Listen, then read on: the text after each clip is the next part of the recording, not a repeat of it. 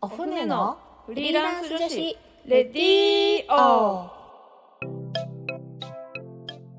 今日も始まりました。お船のフリーランス女子レディーオラジオ沖縄ポッドキャストから全国に配信しております。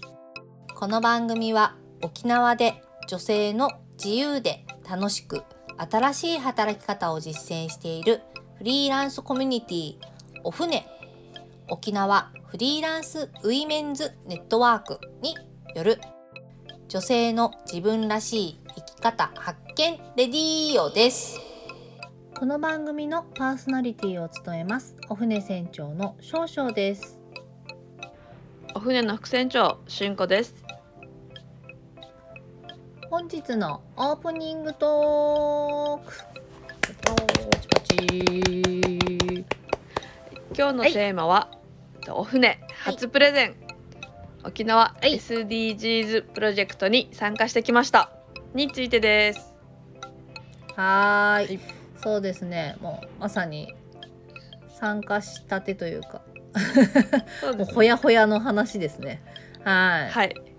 もうえーっと27日金曜日に27日の金曜日、えーうん参加してですね。プレはい。プレゼンをしたことがない私と はい。しんこさんと2私人で はい。やってきました。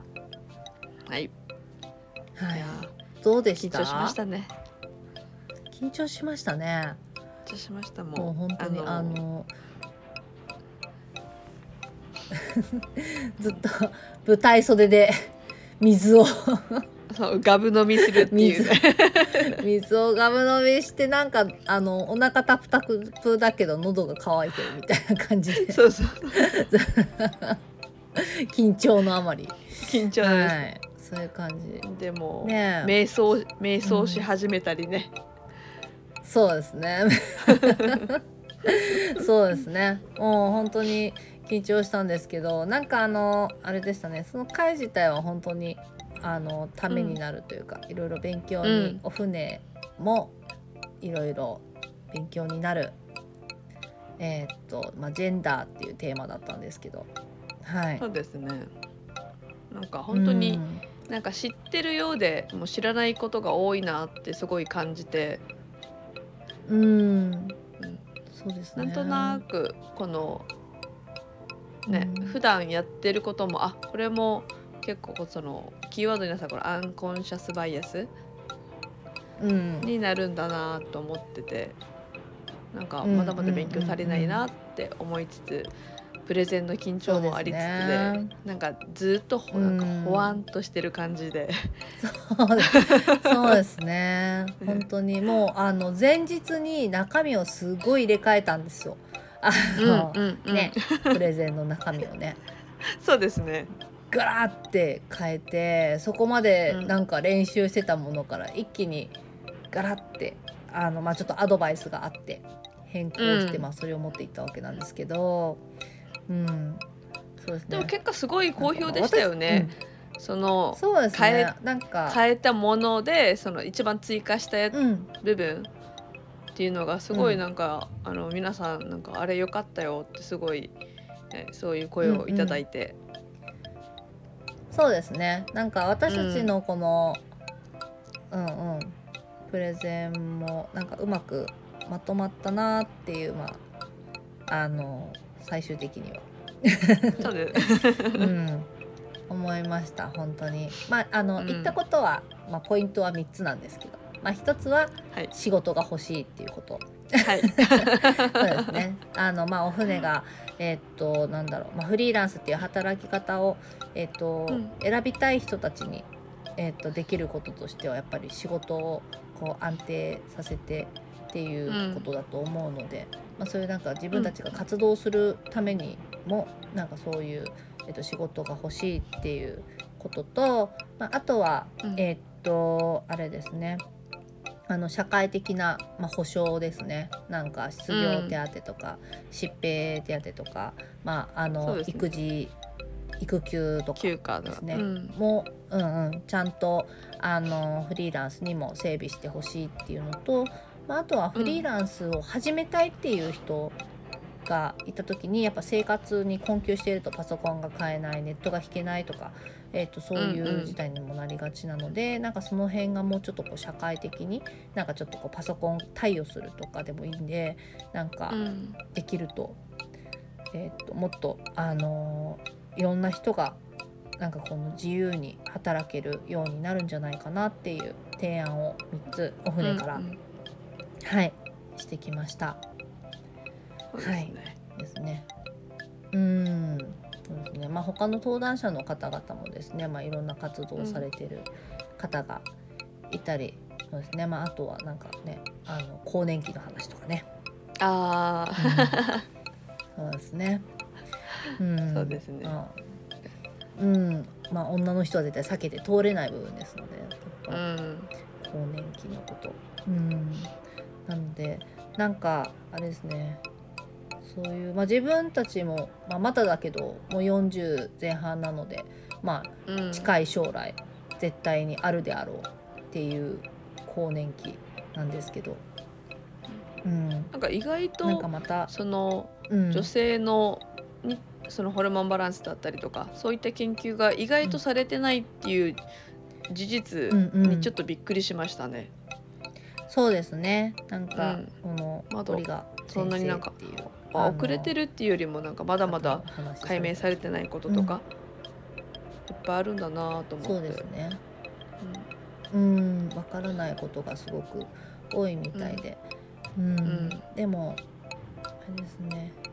あのまあまたなんかその頃になったら私たちもいろいろなんか考え方とかがすごいガラッて変わる何かが起きていそうな予感も確かに。しますね。うん。でもなんか気づいたらやってきてるっていうなんかパターンもすごいあるみたいなので、うん。最近イライラすごいするなと思ったらもうね更年期になっちゃってるとかっていう、あーなるほどね、なんか気分が落ち込むなーって思ったらもう気がついたら更年期に入ってるみたいうん。な、うん、こともあるのかもしれないですね。うん、そうですね。まあなんかうん。うん、まあ、自分たちがそうやって、まあ、そういう風になるっていうことをやっぱ考えてうん。なんか。ねもうすでにい毎月のこのねホルモンのバランスにうんうん。もすでに常に振り回されるのがやっぱ女性だと思うので。そうですね、うん。ね。うん。なんかねそれよりもさらにやっぱ大きなことだと思うので、なんか私たちももっと勉強してうん。いろんなことをうん。やっぱ事前に知っとくと対対応できそうですもんね。そうですね。身につけておかなきゃいけないなと、はい、うん思いました。はい。ということで、あ結果プレゼンはあのうん無事にはい終われたということで、終われたということで、はい、はいそうですね。うんじゃあえっ、とこの後はゲストのコーナーですね。今週から、えーお船メンバーの五十嵐里香さんがゲストです。移住者でシングルマザーの里香さんがどうしてフリーランスを選んだのかについてお話ししてくれます。それでは今日も始めていきましょう。おーい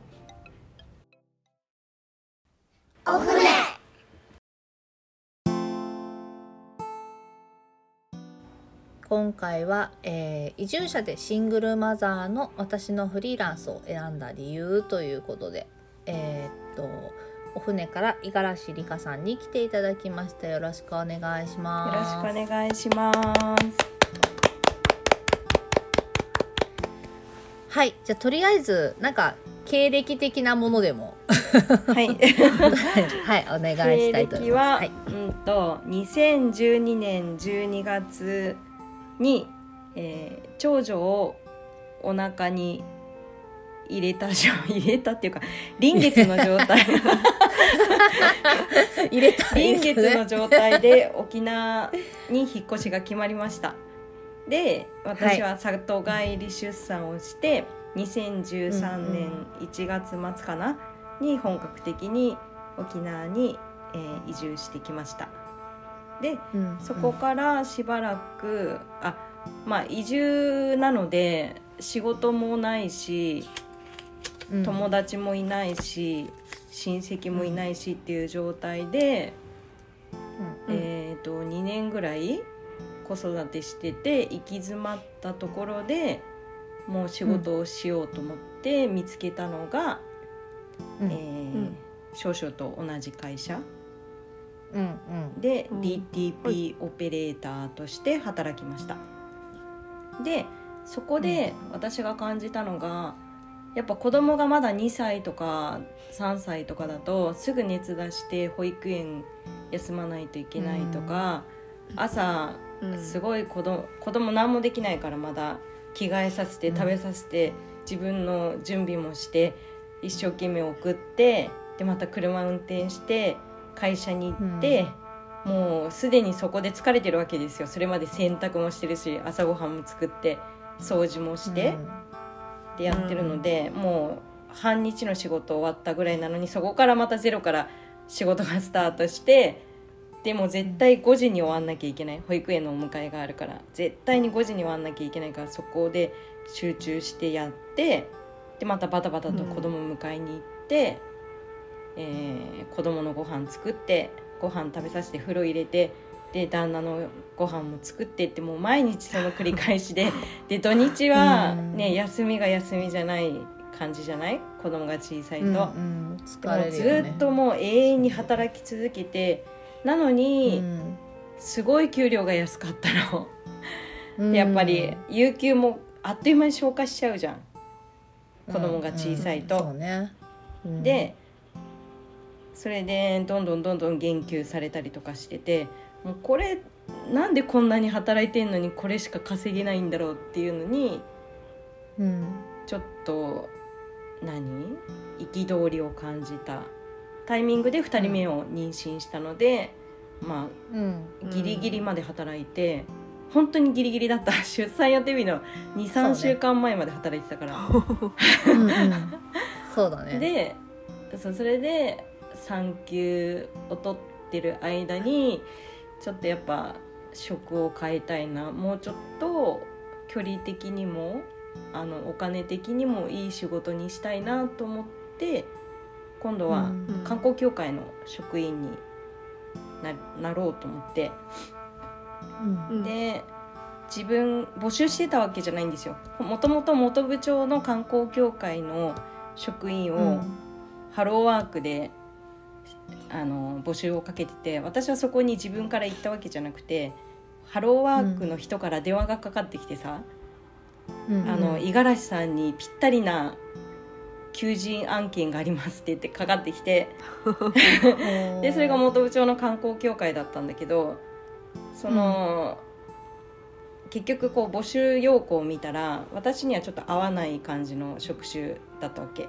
で、うん。いや実は泣き人村でも欲しいんだよねって言われてあ私はこんなことができますって、職歴を自分で作って送って、で4月からじゃないと保育園に入れないから4月からじゃないと働けないけどそれでもいいなら雇ってくださいって言って自分から自己推薦をしに行ったわけよ。泣き人村観光協会に。で、うん。ううんん。で結局雇ってもらってうん。そうあの観光協会の職員にななりました。で,、うん。うん。でまあ1年半ぐらい働いてちょっと大きなイベントもして、うんでフリーランスやってみようかなと思ってそこで、あのうん。ずっとなんかいろんなことができるから一人で起業できんじゃないのって20代の時から言われてたんだけどなかなかやっぱりそういう勇気が出なくって、でも、うん。うん。生活の基盤は旦那が稼いでくれるから私が今挑戦するチャンスは今だなと思ったのねフリーランスを。うん。うん。もし稼げなくても一応食べていけるわけじゃん。旦那の稼ぎがあるから。だからあちょっとやってみようと思って2017年11月にフリーランスとして起業をしました。うん。うん。はいうん。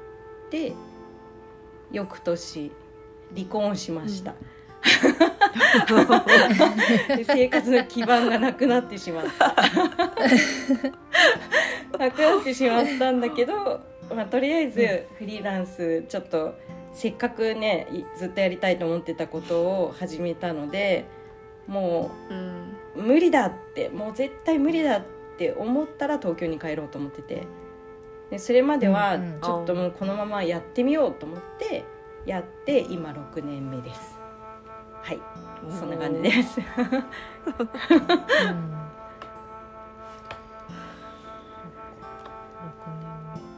うんうん。シングル5年目。ううん。んうん、うん。ちなみにその起業をした時は、うん。えっとまあどういう感じの職種の仕事を主に一応ね登録はえっ、とあ何でやったんだけどちょっと忘れちゃったんだけどイベント関係とあとウェブ関係、ううん。んうん。でした。でうんうん。なんかね起業しますっていう風になった時にもともと観光協会でふるさと納税のあの運営ななんだろうふるさと納税の担当もしてたからそのふるさと納税をいろんなところから請け負ってる会社があって、いろんな自治体から。でそのじ会社が楽天だったり里フルだったりとかっていうところに登録作業するっていうのがあったのね。で私はその会社と、あの観光協会の職員としてやり取りをしてたから、あじゃあうちはでい。ちょっとウェブ関係手伝ってよみたいになってそこがまず一つ決まってたから、そのウェブでちょっとやってみようかなっていうところからスタート。だったかな。うん。うん。うん。なるほど。じゃあもうそのその頃には割と沖縄にも馴染めてた感じなんですか？あもうね観光協会に入っ、うん。ああうん。あでも子どもの保育園がすごいうん。この保護者をものすごい巻き込む保育園だったからそこで保護者の友達はできたけどもっとディープに沖縄を知ったのはやっぱ観光協会入ってからかな、うん。あー。やっぱ地域の特性とか、うん。うん。うんうん、あのね方言もがっつり聞いたし何喋ってるのかわかんないみたいな。確かに。わーってすごい方言でさめっちゃ早口で喋ってくる人がいたの。でううんん帰った後リカさん今言ってたこと分かった?」って言われて「いや全然分かんない」って。そんな感じだった。確かにうん。喋る方はもう全然向こうが、うん。聞いてる人が、うん。まあね移住者だろうが沖縄の人だろうが関係なしにわーって喋っていきますよね。そうそうそう。でしかもおじいだから、もうめっちゃ分かんなくてそう、ね。でもそんな感じ私以外みんな沖縄の人だったから。すごい楽しかった。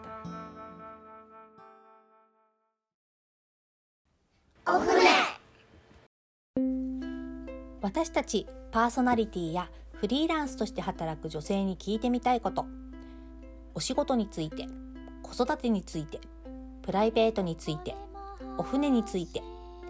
どんなことでもぜひお便りご感想をお寄せいただけたら嬉しいです。お便りの宛先はお船アットマーク r 沖縄 .co.jp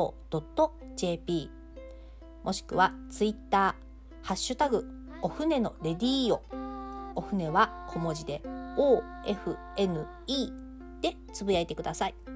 どしどしお待ちしております。またお船は各種 SNS やブログで情報発信しています。ブログはお船のホームページ URL お船 .net から。SNS のアカウントはインスタグラムもツイッターもお船アンダーバー沖縄です。ぜひフォローをよろしくお願いいたします。来週も五十嵐里香さんにお越しいただき移住者でシングルマザーの私がフリーランスを選んだ理由についてお話ししていきます。お楽しみに。